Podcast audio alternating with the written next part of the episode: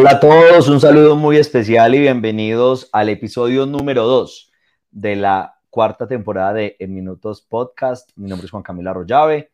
Como siempre es un gusto estar con ustedes y estar por supuesto acompañado de Julián Bernal Espina, que hace parte de este gran equipo creador y, co-creador y director de En Minutos Podcast. Hola Julián. Y de todero, pues todos hacemos de todo.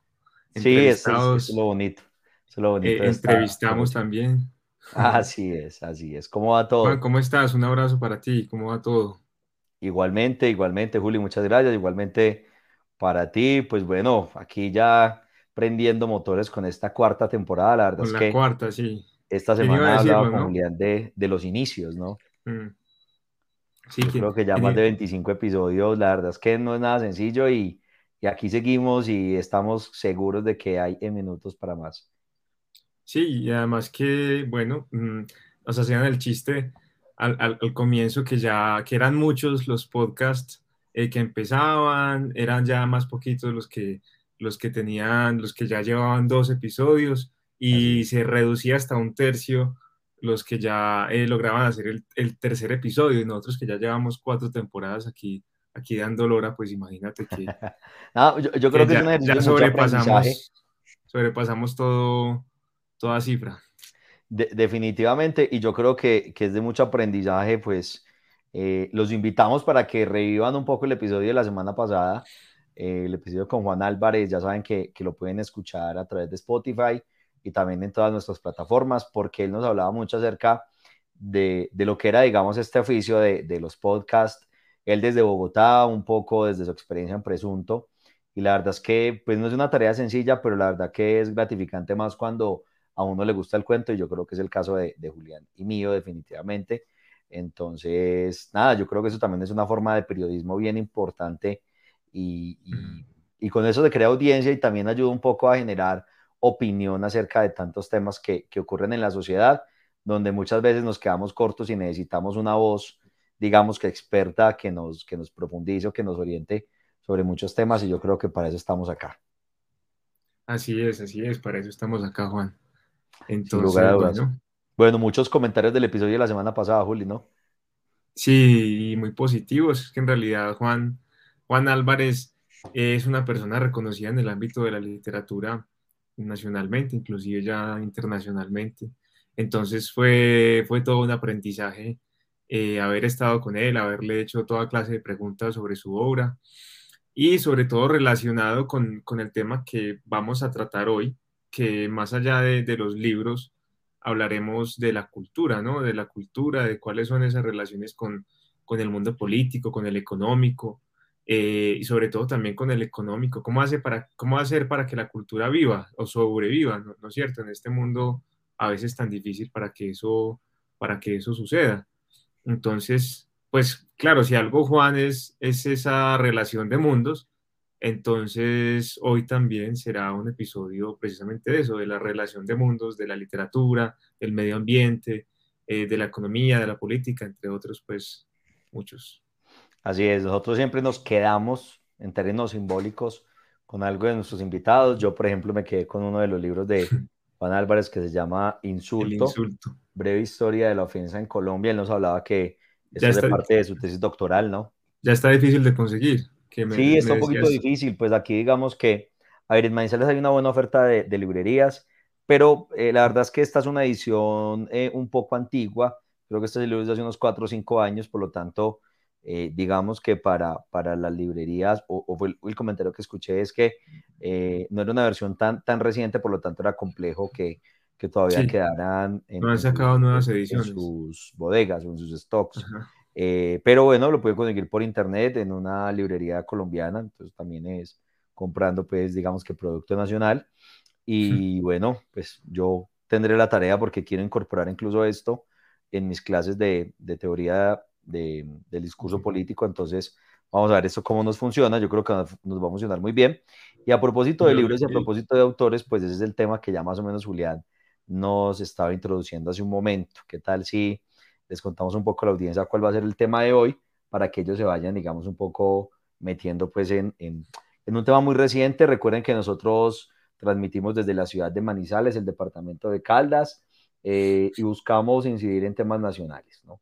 Por eso todo tipo de invitados. Y yo creo que estos son los eventos de ciudad que vale la pena eh, mencionar y presentarle a la audiencia de minutos. Entonces, te doy la palabra, Julio, para que nos cuentes un poco cuál es el tema de hoy. Sí, claro, la importancia y lo que tú dices de lo local hacia, hacia lo que no es local o hacia lo nacional y también, pues viceversa, desde lo nacional hacia lo local. En este caso, pues la, mm, la Feria del Libro que terminó ayer, terminó ayer el día 21 eh, de agosto y empezó el 16 de agosto aquí en Manizales, se hizo pues por primera vez eh, en el Centro Cultural Rogelio Salmona. Él, es un arquitecto que, que, ya murió hace unos años, hace unos cinco años, eh, si no estoy mal. Mm, es toda una obra monumental, es una obra maravillosa y pues ahí fue, digamos que, eh, esta nueva edición física de la Feria de Manizales en su versión número 13. Y recordemos que sus dos versiones anteriores habían sido virtuales, entonces fue, digamos que motivo de mucho, mucha alegría el haber presenciado otra vez una, una, una feria, pues físicamente, y también inaugurando un espacio como este. Bueno, inaugurándolo no porque hace muchos años se inauguró, pero sí inaugurándolo en, el, en la dinámica de la feria. Entonces, eh, esa, esa relación fue muy interesante, pues de, de, todos los espacios que hubo, de los eventos, la dinámica de, de las personas, los saludos, todo el mundo quedó eh, pues muy, muy contento con eso. Y bueno, ya dije que era la versión número 13, ¿no es cierto? Y esta feria es parte, digamos, de las 13, 12 ferias eh, regionales eh, de, Colombia. O sea que ya eso es mucho decir, pues el hecho de que tengamos y que haya sobrevivido esta feria, la pandemia, por ejemplo, y tantos problemas que hay, digamos que en términos culturales, eh, como ya lo habíamos dicho, pues ya es motivo también de, mucho, de, mucho, de mucha alegría. Es una feria que organiza, digamos, la, la Universidad de Caldas en sus distintas dependencias, tiene unos, unos patrocinios, perdón, unos apoyos, eh, pero digamos que la, la, Universidad de Caldas es eh, la que, mm, digamos, que impulsa esta, esta feria y también, pues recordando que el, auditorio, o más bien el Centro Cultural Rogelio Salmona, pues es, eh, es propiedad de la Universidad de Caldas y pues es todo, digamos que un emporio de, cultura, por decirlo así, por decir alguna palabra. Bueno, muy bien, pues digamos que ese detalle nos lo va a compartir Julián, que estuvo muy atento, asistió todos los días, entre otras cosas, porque Julián, digamos que ha venido trabajando o estuvo trabajando mejor en, en, en, unas eh, reflexiones, yo no voy a decir memorias, porque no me quiero meter un poco como en ese rol de, el detalle de Julián, pero haciendo unas reflexiones acerca de toda esta semana de Feria de Libro que tuvimos en Manizales. Entonces, pues eh, queremos hablarles un poco sobre eso en, en este episodio, en la edición de hoy, lunes 22 de agosto, el segundo episodio de la cuarta temporada de En Minutos Podcast. Entonces, eh, te propongo, les propongo que entremos en materia. ¿Qué tal como, eh, además de esas reflexiones, Juli, un contexto general, unos aspectos de esta feria del libro eh, que acaba de, de, bueno, culminó el día de ayer, pero pues es la sí. versión número 13 de la feria del libro, así como unos, unos datos, unos, unos datos así, como generales. para empezar. Sí, pues fueron entonces eh, cinco días, ayúdame ahí, 16, 17, 18, 19, seis días, seis días de feria presencial.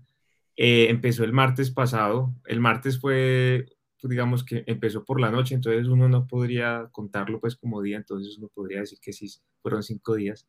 En total fueron 29 eh, las editoriales o las instituciones invitadas pues que tuvieron sus stand allí para ofrecer eh, sus libros o para ofrecer sus, sus productos. Entre ellas había editoriales independientes, por ejemplo, como la editorial Escarabajo, es una editorial de de literatura eh, un poco alternativa que recoge también mucho, mucho las dinámicas de los escritores jóvenes para que ustedes la, las busquen, la busquen ahí, tiene otros concursos. También estuvieron otras editoriales más reconocidas, pues como Planeta, como Penguin Random House, eh, entre otras también eh, librerías de aquí de, de, Manizales como Leo Libros o, o Libélula. Y pues entre otras muchas, fueron 29, también hubo, hubo editoriales universitarias, eh, como la, de la Universidad Autónoma, la de, la, de Caldas, la de la Nacional. Mm, claro, uno si, si la compara con, con, la feria de Bogotá, pues no podría ni siquiera decir, comparar eh, nada de eso. Hay que partir del hecho de que es una feria, digamos que mm, nacional, tuvo una, un, un, par de invitados internacionales, pero es sobre todo nacional y, ahí está su valor, porque eh, vienen muchos autores jóvenes, vienen muchos autores también reconocidos en el panorama regional. Em, bueno, ahí está, digamos que el, interés más, más importante.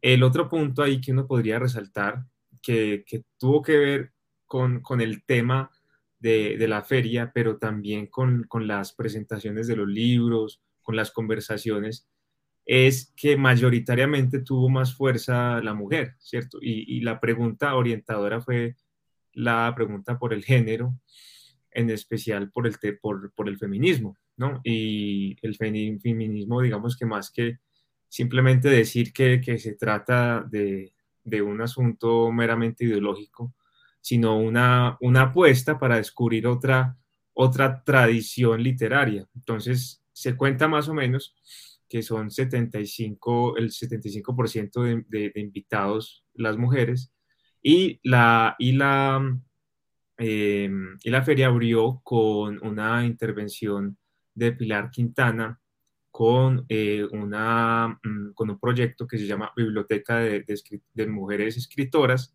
que promueve el Ministerio de Cultura, que intenta recopilar 18 autoras que habían sido ocultadas del panorama de la tradición literaria de Colombia.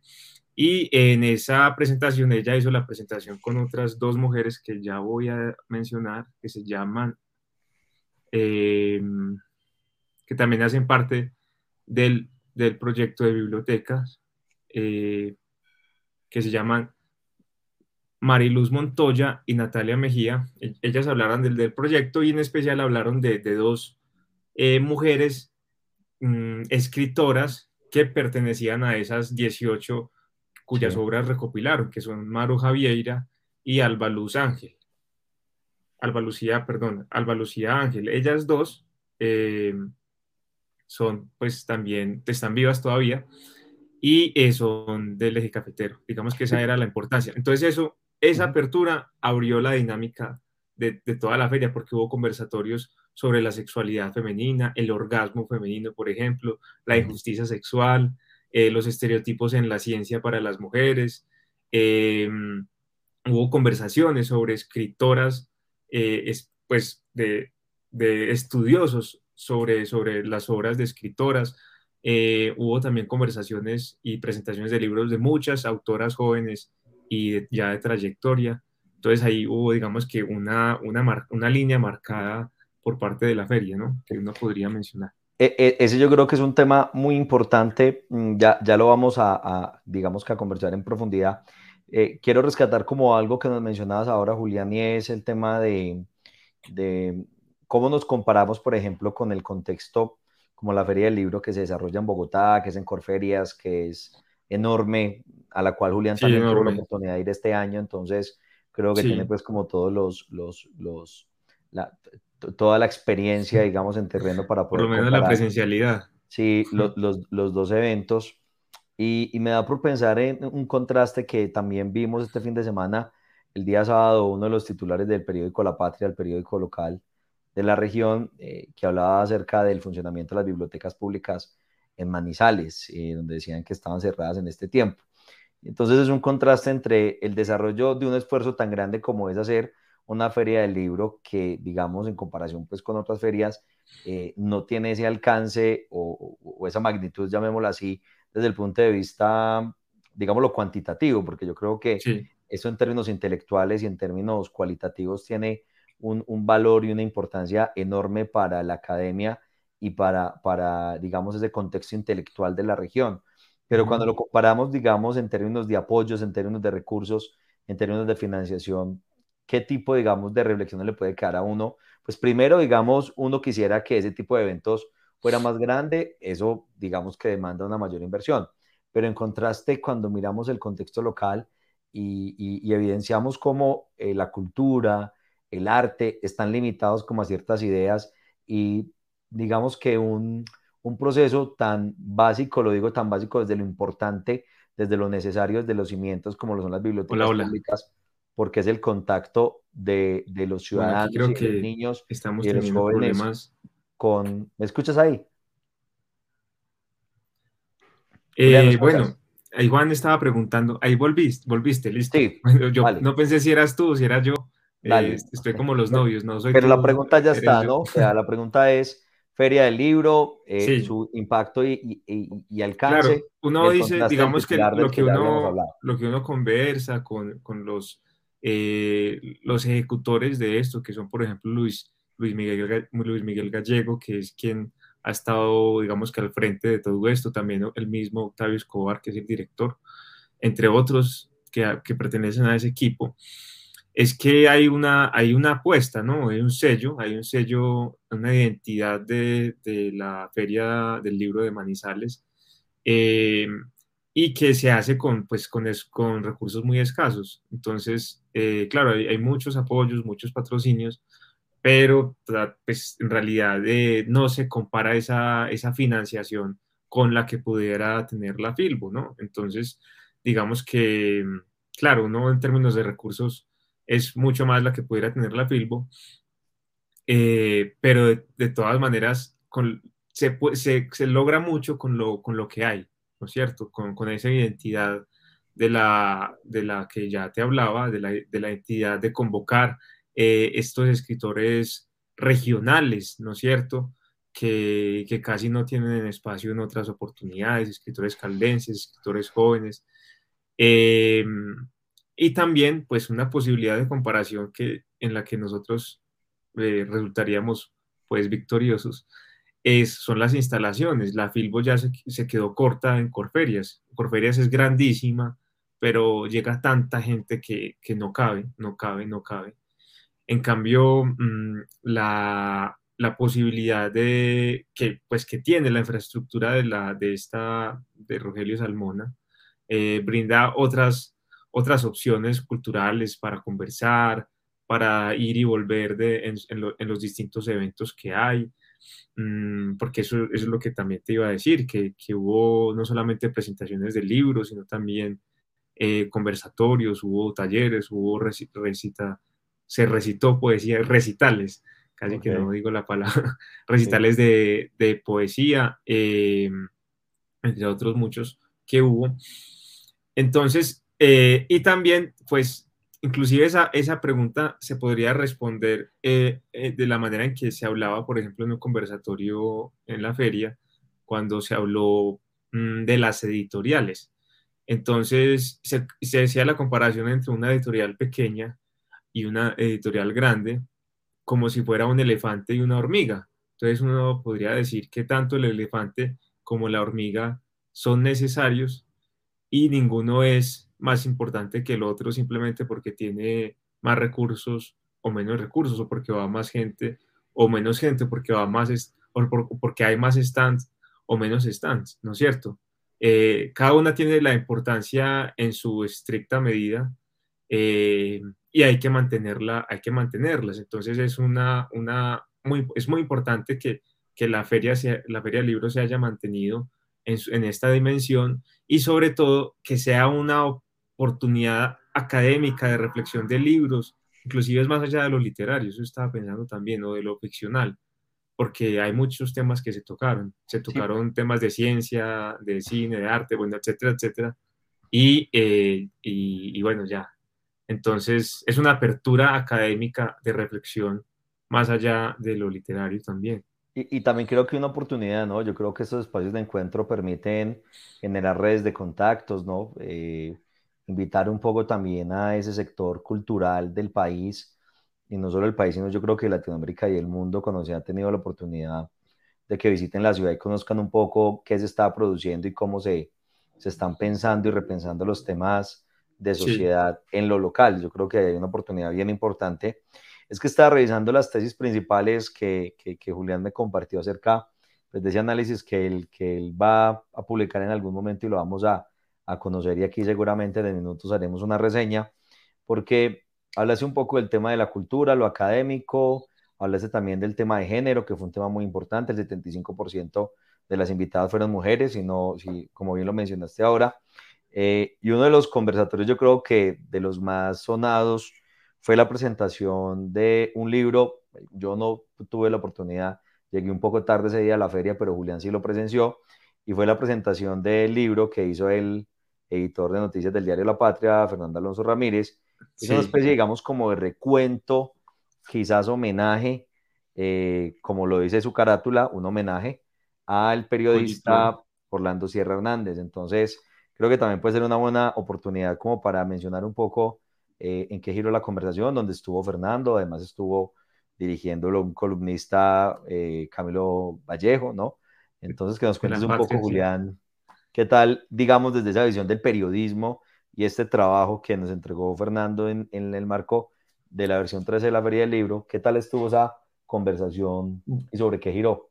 Bueno, en, esa, en ese orden de ideas, pues tengo que, o en ese desorden de ideas, tengo que devolverme un poco también para decir que la feria se cerró con, eh, con el recuento, digamos, con la experiencia de Adriana Villegas al, al escribir eh, el informe regional de la Comisión de la Verdad. Adriana Villegas es periodista y también escritora. En, pues ella escribió un informe oficial, ¿cierto? Ella no, eso, no fue un informe de autor, además porque mm, tuvo un equipo, ella, ella lo hizo con, con otras personas y, y, con jóvenes también. Pero bueno, quería decir, hablar de la importancia de narrar o de estudiar la realidad. Eh, y ese fue, digamos que, otro, otro tema, otro aspecto ahí que, es, que, se, que se tocó durante la feria. Entonces, y entre esos también estuvo, además de, de este informe regional eh, de la Comisión de la Verdad y del conflicto armado, también estuvo este, que fue, digamos que una especie de homenaje a, al columnista Orlando Sierra, asesinado, digamos que hace unos, hace unos, no, no sé exactamente la fecha, 2001, pero hace 20 años. Hace 21 años. Hace 20 años, y Fernando Alonso era uno de sus, de sus pupilos en, términos periodísticos, entre otros porque él tuvo muchos, él tuvo muchos, se decía que la patria era un kinder, eh, y que Orlando Sierra pues era un importante maestro periodístico de mucho rigor ético. Entonces lo que señaló Fernando Alonso y también Camilo, Camilo Vallejo allí haciéndole la, las entrevistas, la entrevista y las preguntas, era específicamente eso, el rigor ético de Orlando Sierra como, como, como periodista y sobre todo el, humor, el, el, estilo, cómo se relaciona lo literario con lo periodístico y una frase muy interesante allí que decía Fernando, Fernando Alonso Ramírez, eh, y es la idea de que a los poderosos casi que no les molesta muchas cosas, pero lo que les molesta más es el humor. Cuando se meten con ellos a través del humor, eh, ya hay algo, hay algo muy fuerte que sucede en su, en su mm, subjetividad y que los hace reaccionar violentamente. Okay. Eh, eso fue lo que le pasó a Orlando Sierra, pues eh, no, digamos que ese, ese humor, eh, digamos que lo hizo sobresalir entre otros, porque muchos hacían muchas denuncias en esa época, pero a él, digamos que le tocó ese, ese asesinato, lo cual es muy preocupante si hablamos en todo, en todo sentido, sobre todo en términos de libertad de expresión y pues en condiciones de, de la vida. Y Orlando Sierra, pues, era, era un tipo, eh, pues, integral, era también escritor, era, era poeta, tenía, digamos que estaba muy relacionado con, con, el, con el círculo de escritores de aquí de, de Manizales, entre ellos, pues, Octavio Escobar, Orlando Mejía Rivera, era amigo, o era, era un poco, sí, amigo de ellos. Sí. Eh, y lo otro para mencionar es que, bueno, que ahí hay una escuela Orlando Sierra dejó una escuela de periodismo en la patria que de alguna manera Fernando Alonso Ramírez ha, sabido seguir en términos de, de, ser el editor y también seguir en términos de, de, tener otros pupilos. Entonces ahí uno veía, pues Camilo Vallejo no es pupilo de él, pero sí lo ve, pues porque Camilo Vallejo no estuvo en, en, La Patria. Camilo Vallejo actualmente es el, el, editor de Cuestión Pública, pero también ha sido escritor asiduo de columnas en La Patria. Eh, no es periodista en términos de, de, que no estuvo, digamos que vinculado con Fernando Alonso, es una sala de redacción, pero sí es periodista de esa rama, pues porque ha, ha trabajado, ha escrito en la patria, ¿no? Entonces, él mismo, pues decía al comienzo de, de la charla o de la, de la, presentación de ese libro, decía que todos estamos felices porque Fernando Alonso escribió. Es una fiesta. Sí. Eh, y pues es algo que es cierto, Fernando Alonso se ha caracterizado mucho por ser el editor de muchos y escribe, pues él constantemente escribe en papel salmón eh, su columna de Hablemos de Libros, en la que como su nombre lo dice, pues habla de libros eh, pero era la oportunidad, digamos, para verlo, o es la oportunidad para, para leerlo a él directamente, entonces fue un motivo de mucha alegría para, para muchos. Sí, bueno, yo digamos que, eh, pues también, digamos, res, rescato y además reconozco que, pues si bien el libro sale, digamos que 20 años después de, de este insuceso, eh, creo que representa un ejercicio de memoria histórica bien, bien, bien interesante y ya le estaba dando como una ojeada y en una parte Fernando habla de cómo eh, el nombre de, de, Orlando Sierra terminó representando como una, una bandera y una lucha que aún sigue viva, pues eh, varias organizaciones, instituciones, no solo locales, sino nacionales, uh -huh. han buscado como que su nombre perdure y trascienda o siga trascendiendo en el tiempo. Bueno, este es un ejercicio sí. bien interesante, creo que también lo pueden adquirir, ¿no? Entonces, Sí. Ahí les, yo creo que a través de Twitter, vale, Fernando es muy reconocido en Twitter, pueden preguntarle dónde lo pueden conseguir. Creo que en La Patria, si no estoy mal, en la editorial de La Patria también se puede no conseguir. Sé. Ah, bueno, creo que leo libros, si no estoy mal. Sí, lo que él dijo es que leo libros y Ágora. Ágora ah, sí, bueno, ahí están los, los lugares para que puedan adquirir este libro y puedan conocer un poco de la visión de, de uno de los pupilos de Orlando Sierra, eh, 20 años después de su asesinato, presentado en el marco de, de, de, esta feria del libro. Mm, Julián, ¿qué tal algunos, digamos, eh, dos o tres comentarios sobre las presentaciones o los libros que, a los cuales pudiste presenciar en la presentación en esta feria del libro que nos quieras compartir? Bueno, pues eh, hubo, hubo muchas presentaciones, yo creo que más de 20 o más, eh, no las he contado, pero sí sé que hubo más de 130 eventos, más de 130 eventos, entre los cuales, digamos que 20, 30, algo así, fueron presentaciones de libros. Presentaciones de libros, como les decía al principio, no solamente en términos literarios, eh, novelísticos o poéticos, sino también en términos de, investigación social, científica, eh, en términos eh, de informes o en términos de, de, de, investigaciones académicas. Entonces fue una pluralidad muy interesante y además también eh, libros fotográficos y libros de ilustraciones, que a veces me quedo corto en eso porque pues, yo soy de la palabra, entonces, pero sí, pero también hubo eh, importantes exponentes. Aquí tenemos, por ejemplo, a Carlos Pineda, el, el fotógrafo eh, de las Chivas, mmm, entre otras y que hizo también su, su, presentación de un libro. Eh, bueno, yo asistí, mmm, por ejemplo, la última que asistí fue mm, el libro de Cada Oscura Tumba de Octavio Escobar. Eh, es un libro que salió en junio de este año y que gira en torno, es una novela, es una novela específicamente, que gira en torno de, de, los, de un caso de falsos positivos pero que él se inventó. Lo interesante ahí es es eso, que según lo que él dice, es que todo lo que él escribió a él, ahí, perdón, es inventado. Pero cuando uno, uno, uno lee, por ejemplo, el caso, el caso específicamente del falso positivo, cómo sucede, eh, uno, uno encuentra un espejo con la realidad.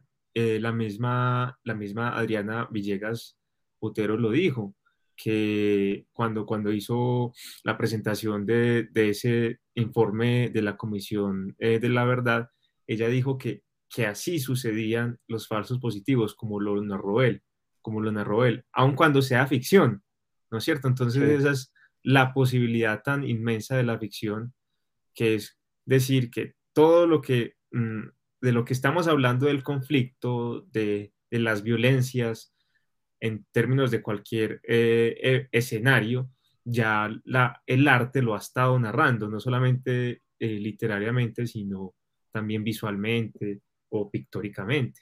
Esa idea es, muy interesante, ese espejo que hay entre la, la realidad y la ficción. Y Adriana Villegas decía también, pues en términos de lo que es Caldas, al, al estudiar em, durante tres meses, lo que ella dijo que fue, digamos que los días de escritura y de investigación, eh, es que mm, ella se ha encontrado, digamos, con una tendencia muy fuerte, con eh, una intención de omitir lo que ha pasado con el conflicto armado aquí en Caldas. Eh, y ella misma ha dicho que aquí ha pasado de todo, y de todo, todo tipo de actores, guerrillas, paras, paras reencauchados, narcotráfico, de hecho. Actores del Estado, ¿no? Actores del Estado, pues el caso de Orlando Sierra, por ejemplo. Eh, y bueno, y entonces ella decía que, bueno, y la pregunta es que a pesar de que hayan pasado tantas cosas, eh, pues nosotros muchas, muchos, durante mucho tiempo pensábamos o vivimos en la, en la burbuja de que en realidad no pasaba aquí el conflicto, que vivíamos en una especie de paraíso. Pero, pero sí, pero sí, el eje cafetero ha sido, y Caldas específicamente, ha sido el escenario de muchas, de muchas masacres. Y, sobre, ese tema, sobre ese tema puntual también hay, digamos... Masacres y otro tipo de... hay, hay, una visión, hay una visión externa que también, digamos, que se ha creído ese cuento de que esto es un, un, un, remanso de paz y, Caldas no, no, no, no, es el departamento o el territorio más golpeado por el conflicto.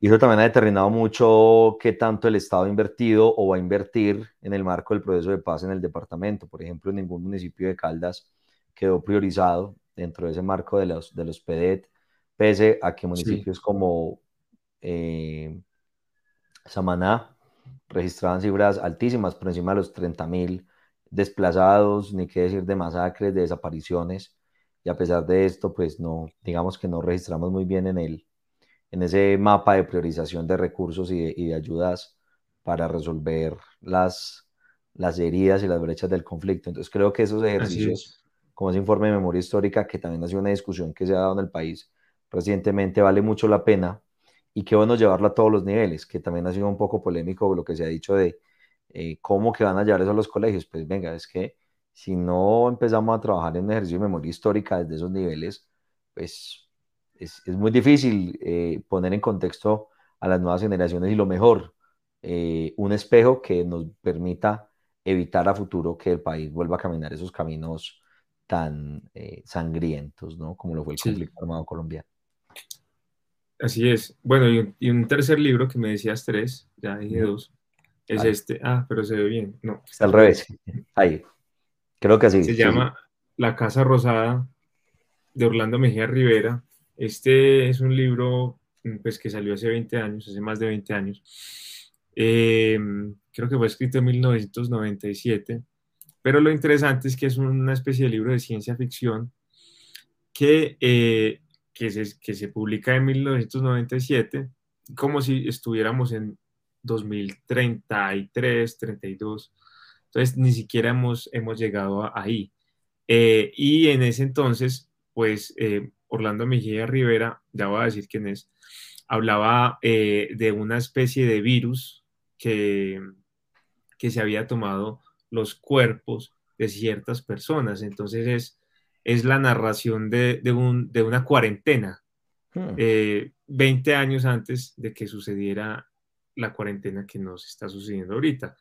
Y eh, también pues era un mundo que, en el que no había papel, entonces todo también era virtual.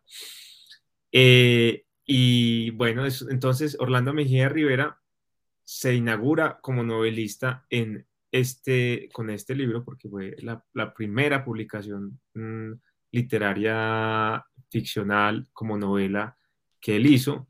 Y él es un, pues, digamos que de los grandes escritores actuales eh, él es médico también, como, como Octavio Escobar o inclusive como también Antonio María Flores, y hay otros escritores que también son médicos. Eso es muy, una cosa muy peculiar de, de, Manizales y de Caldas, que sus, pues muchos de sus grandes escritores son médicos al mismo tiempo. Y Orlando Mejía Rivera es médico, pero es como si lo fuera todo. Entonces, oírlo es, es, es muy apasionante porque es tal vez un sabio, es un sabio de, digamos que del mundo literario y de, las cosas en las que se pueden interconectar también otros temas, otras disciplinas, la filosofía, la medicina, pues él no, cuando escribe inclusive no, escapa, no se escapa del mundo de la, de la medicina. Él, es, él ha escrito muchos libros de historia de la medicina, hace relaciones entre, entre, entre distintos autores, entre Dante y la medicina, entre Shakespeare y la medicina. Bueno, digamos que es un caso muy particular eh, y de una erudición muy, muy grande mm, y de, la, y de una capacidad de análisis y lectura pues muy importante. Entonces, haciendo esa, esa presentación con Fernando Alonso, hablaba de las novelas de ciencia ficción y de las posibilidades que tendremos en unos años eh, por ejemplo, eh, de encontrar eh, especies híbridas. Mm, hacía preguntas sobre la muerte y la vida, qué tal que nosotros en realidad, aunque pensemos que estamos siendo vivos, seamos la parte de, la muerte de la vida. Bueno, pues cosas muy voladas, digamos, pero de un hombre totalmente terrenal, ¿no? Y decía que se había leído 20 veces La montaña mágica de Thomas Mann, Mm, todo, que todos los años se lee el Quijote y es un pues, profesor muy, muy reconocido en términos de medicina y lo hace a uno aprender de la medicina a través de su relato. Y este, con el que se, se eh, graduó como, como escritor novelista, pues es muy interesante porque es su primera, su primera novela, ¿no es cierto? Entonces ahí hay un mundo por explorar eh, y que, bueno, fue uno de, los, de mis principales referentes ahí para... Pero este libro lo, lo, lo relanzó, digámosle así. Lo relanzó, sí. Ah, relanzó. También es importante decir que es importante decir que, bueno, que él, lo lanzó hace 20 años, más de 20 años. Ya lo habías dicho. Y se, mm, no, se, se agotaron las, eh, se agotaron en físico. Entonces, digamos que se leía desde hace 20 años en fotocopia. Ya casi nadie lo tenía o virtualmente. Entonces esta reedición, digamos que fue muy importante, pues porque ya es la posibilidad de, gente como nosotros, nuevos en el mundo, poderlo conseguir. Ah, bueno, güey, pero, pero qué interesante, hay que preguntarle la receta para ser profesor, escribir con, con, tanta fluidez y con tanta creatividad, leerse, repetir horas cada año, yo creo que también ahí hay un ejercicio de disciplina, pero sobre todo un talento, y qué bueno resaltar eso, digamos, en que ya, que ya se conoce, ¿no? pero en ciertos contextos yo creo que es bueno como también presentarle esas recomendaciones a nuestra audiencia para que eh, conozca un poco y, y, y, bueno, siga, digamos, como los que les gusta la lectura, sigan encontrando nuevas opciones y nuevas alternativas para, para profundizar. Bueno, Julio, pero eh, quería mencionar ah, simplemente otros autores reconocidos que, que, vinieron, ¿cierto? Vale, como a modo de recomendación para ir como llegando como a, a los puntos finales del episodio de el día de hoy? Bueno, pues estuvo eh, Pilar Quintana, que fue ganadora del premio Alfaguara del 2021, si no estoy mal, o 2020. 2020. También estuvo Alonso Sánchez Baute, eh, un escritor pues ya reconocido nacionalmente, también eh, que ha trabajado en periodismo, vino a presentar sus dos novelas, La mirada de Humilda y, La Maldita Primavera, El Diablo con la Maldita Primavera, bueno, no recuerdo específicamente el nombre, pero eh, tiene que ver con la Maldita Primavera. Eh, Antonio María Flores, eh, también Yolanda Regidor, Juan, Miguel Álvarez, Rigoberto Gil, Leonardo Archila, Samaria Márquez Jaramillo, que hace poco también ganó un premio, el premio de novela mm, del Ministerio de Cultura. Roberto Rubiano, Alberto Agudelo, que es un poeta de la, de la región. Entonces ahí hubo una mezcla muy interesante, además de todos los autores nuevos, jóvenes, eh, que también han ganado premios, que vinieron y que, están, que presentaron también sus libros o que estuvieron en conversatorios. Bueno, chévere. Yo creo que eh, vamos a estar muy atentos de, de eh, el producto final eh, que se presenta, digamos, como un producto oficial de la Feria del Libro, si no estoy mal, y pues bajo la autoridad de, de Julián Bernal Espina, que es nuestro escritor de cabecera, creo que, que, vale mucho la pena. Y ahorita la pregunta con el tema de los recursos y la comparación con la Filbo iba encaminada al titular que habíamos mencionado de mientras teníamos la Feria del Libro en Manizales, la Patria presentaba un informe donde decía que las bibliotecas públicas de Manizales estaban cerradas, entonces un poco también la reflexión alrededor de eso, la importancia de la lectura, eh, comparado incluso con las cifras, Colombia no está, digamos que a la altura de países como Canadá o países como Europa, donde el promedio de libros está por encima de los 10, aquí apenas llegamos a un promedio de 1.9 libros por año, entonces creo que ahí el esfuerzo en términos culturales tiene que eh, abrir un poco como el espectro y el panorama, lo cultural no solo lo podemos dejar en la realización de una feria como la Feria de Manizales, eh, sino también apostarle a este tipo de, expresiones que rescatan la tradición cultural y también los talentos y, el arte local.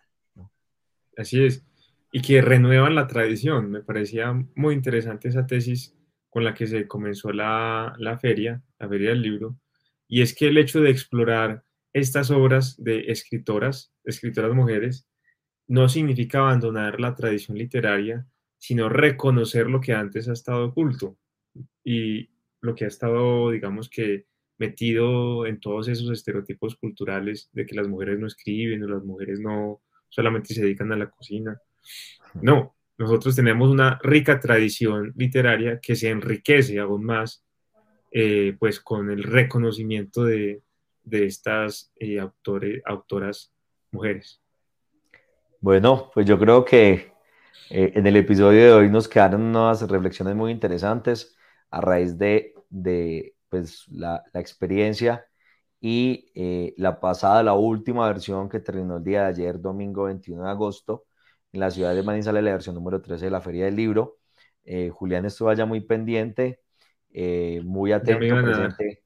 a sacar cuarto y todo. Sí, sí, sí, le, le tocó echarlo al final. Ayer no le quería salir cuando ya bueno, eso, pasa muchas veces con Julián. Y mm, queríamos traer un episodio recapitulando, rescatando y también invitando. Yo creo que también esto sirve para contagiar un poco a la audiencia y a nuestros, las personas que nos escuchan, eh, apostar a la lectura. Yo creo que ahí hay un, un, mundo, cada libro tiene un mundo por descubrir y yo creo que son unas, unas formas muy valiosas y lo que queremos es trascenderlo, ¿no?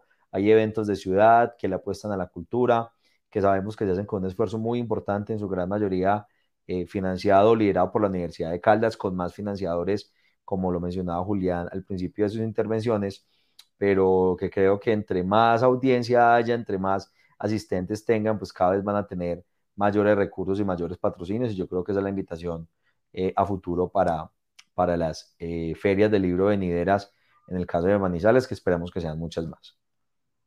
Sí, así es. Bueno, y el, y el lema. ¿Listo? El lema de la feria. Julián, no sé si tengas un comentario final. Sí. No, es que te fuiste un, pedacito. Ah, tuvimos un delay, pero no, importa. Un ya estaba arrancando. como para ir cerrando y despedirnos de este episodio. Ya estaba arrancando. adelante. No, que la feria, que la feria tuvo como lema el lugar donde viven las palabras. Eh, entonces, la pregunta era, ¿cuál es ese lugar donde viven las palabras? y tal vez sea la cultura. La cultura tal vez sea ese lugar donde viven las palabras, más allá eh, de, lo presencial o de lo virtual, porque la feria se mantuvo a pesar de, la virtualidad. Mm, entonces tal vez sea esta, esta cultura, la posibilidad de, construir estos, estos símbolos y también de deconstruirlos, ¿no? Con, con, esta, con, la, con, con lo que crea la academia y su reflexión, de ahí la crítica que las bibliotecas públicas, que tal vez sean el lugar de la cultura, eh, digamos que por excelencia, estén cerradas. Así es, y nada, un mensaje bien interesante para, para los tomadores de decisiones y para que realmente le hagan apuestas a, a estos temas que realmente son los temas que, que trascienden y que realmente, yo creo que la educación y la cultura son esos ejes que finalmente ayudan a cerrar esas brechas eh, en la sociedad y yo creo que seguir apostándole a este tipo de, eventos y de encuentros es, es el camino que, además en tiempos de cambio, ¿no? En tiempos de cambio yo creo que hacia allá debería de caminar la sociedad. Bueno, ese es el episodio número 2 de nuestra cuarta temporada. Eh, nuevamente, pues agradecerle a Julián por estar tan atento. Tuvimos una participación de primera mano. Uno de los co-creadores del Minutos estuvo muy atento de esta versión de la Feria de Libres Manizales y no queríamos dejar pues pasar desapercibido a tantas discusiones y tantas reflexiones que se hicieron en este evento. Así que pues, a Julián felicitarlo y esperamos que próximamente se tenga el resultado final para compartirlo y hacer una breve reseña en el marco de nuestra cuarta temporada para que la audiencia pues conozca eh, la pluma y el talento de nuestro escritor de cabecera. No, es que de minutos me mandaron allá a reportear, entonces Ya ticó. Ya tiqué, sí. Es un trabajo. Así es. Eh, recuerden seguirnos en redes sociales también. Eh, recuerden que estamos en Twitter como E Minutos Podcast. Estamos en Facebook y en Instagram como En Minutos Podcast. Y en Spotify, yo creo que estamos muy bien rankeados porque antes no aparecíamos fácil en la primera temporada y ahorita sí aparecemos más fácil. O sea, usted pone Minutos Podcast y aparece una, pues, podcast. Entonces, la invitación es a que vayan y se den una pasadita por allá. Recuerden que pueden revivir nuestros episodios anteriores porque ahí están todas las temporadas. Estamos en la cuarta y todos los lunes, 7 de la noche. Recuerden que estrenamos episodio cada semana, 7 pm, así que muy conectados y muy atentos a nuestras conversaciones, nuestras entrevistas, nuestras disertaciones, nuestras experiencias como las de Julián de esta semana. Y bueno, aquí estamos para seguir analizando la realidad política, económica, social y cultural de Colombia y del mundo. Julián, muchas gracias. No, gracias a ti, Juan. Un abrazo. Eh, y sí, este, es el espacio para conversar, para, hablar de también estas cosas que hacemos. Y pues gracias a, nuestra audiencia por, por oírnos y también por estar atentos. Así es, recuerden compartir los episodios en redes sociales, en Facebook.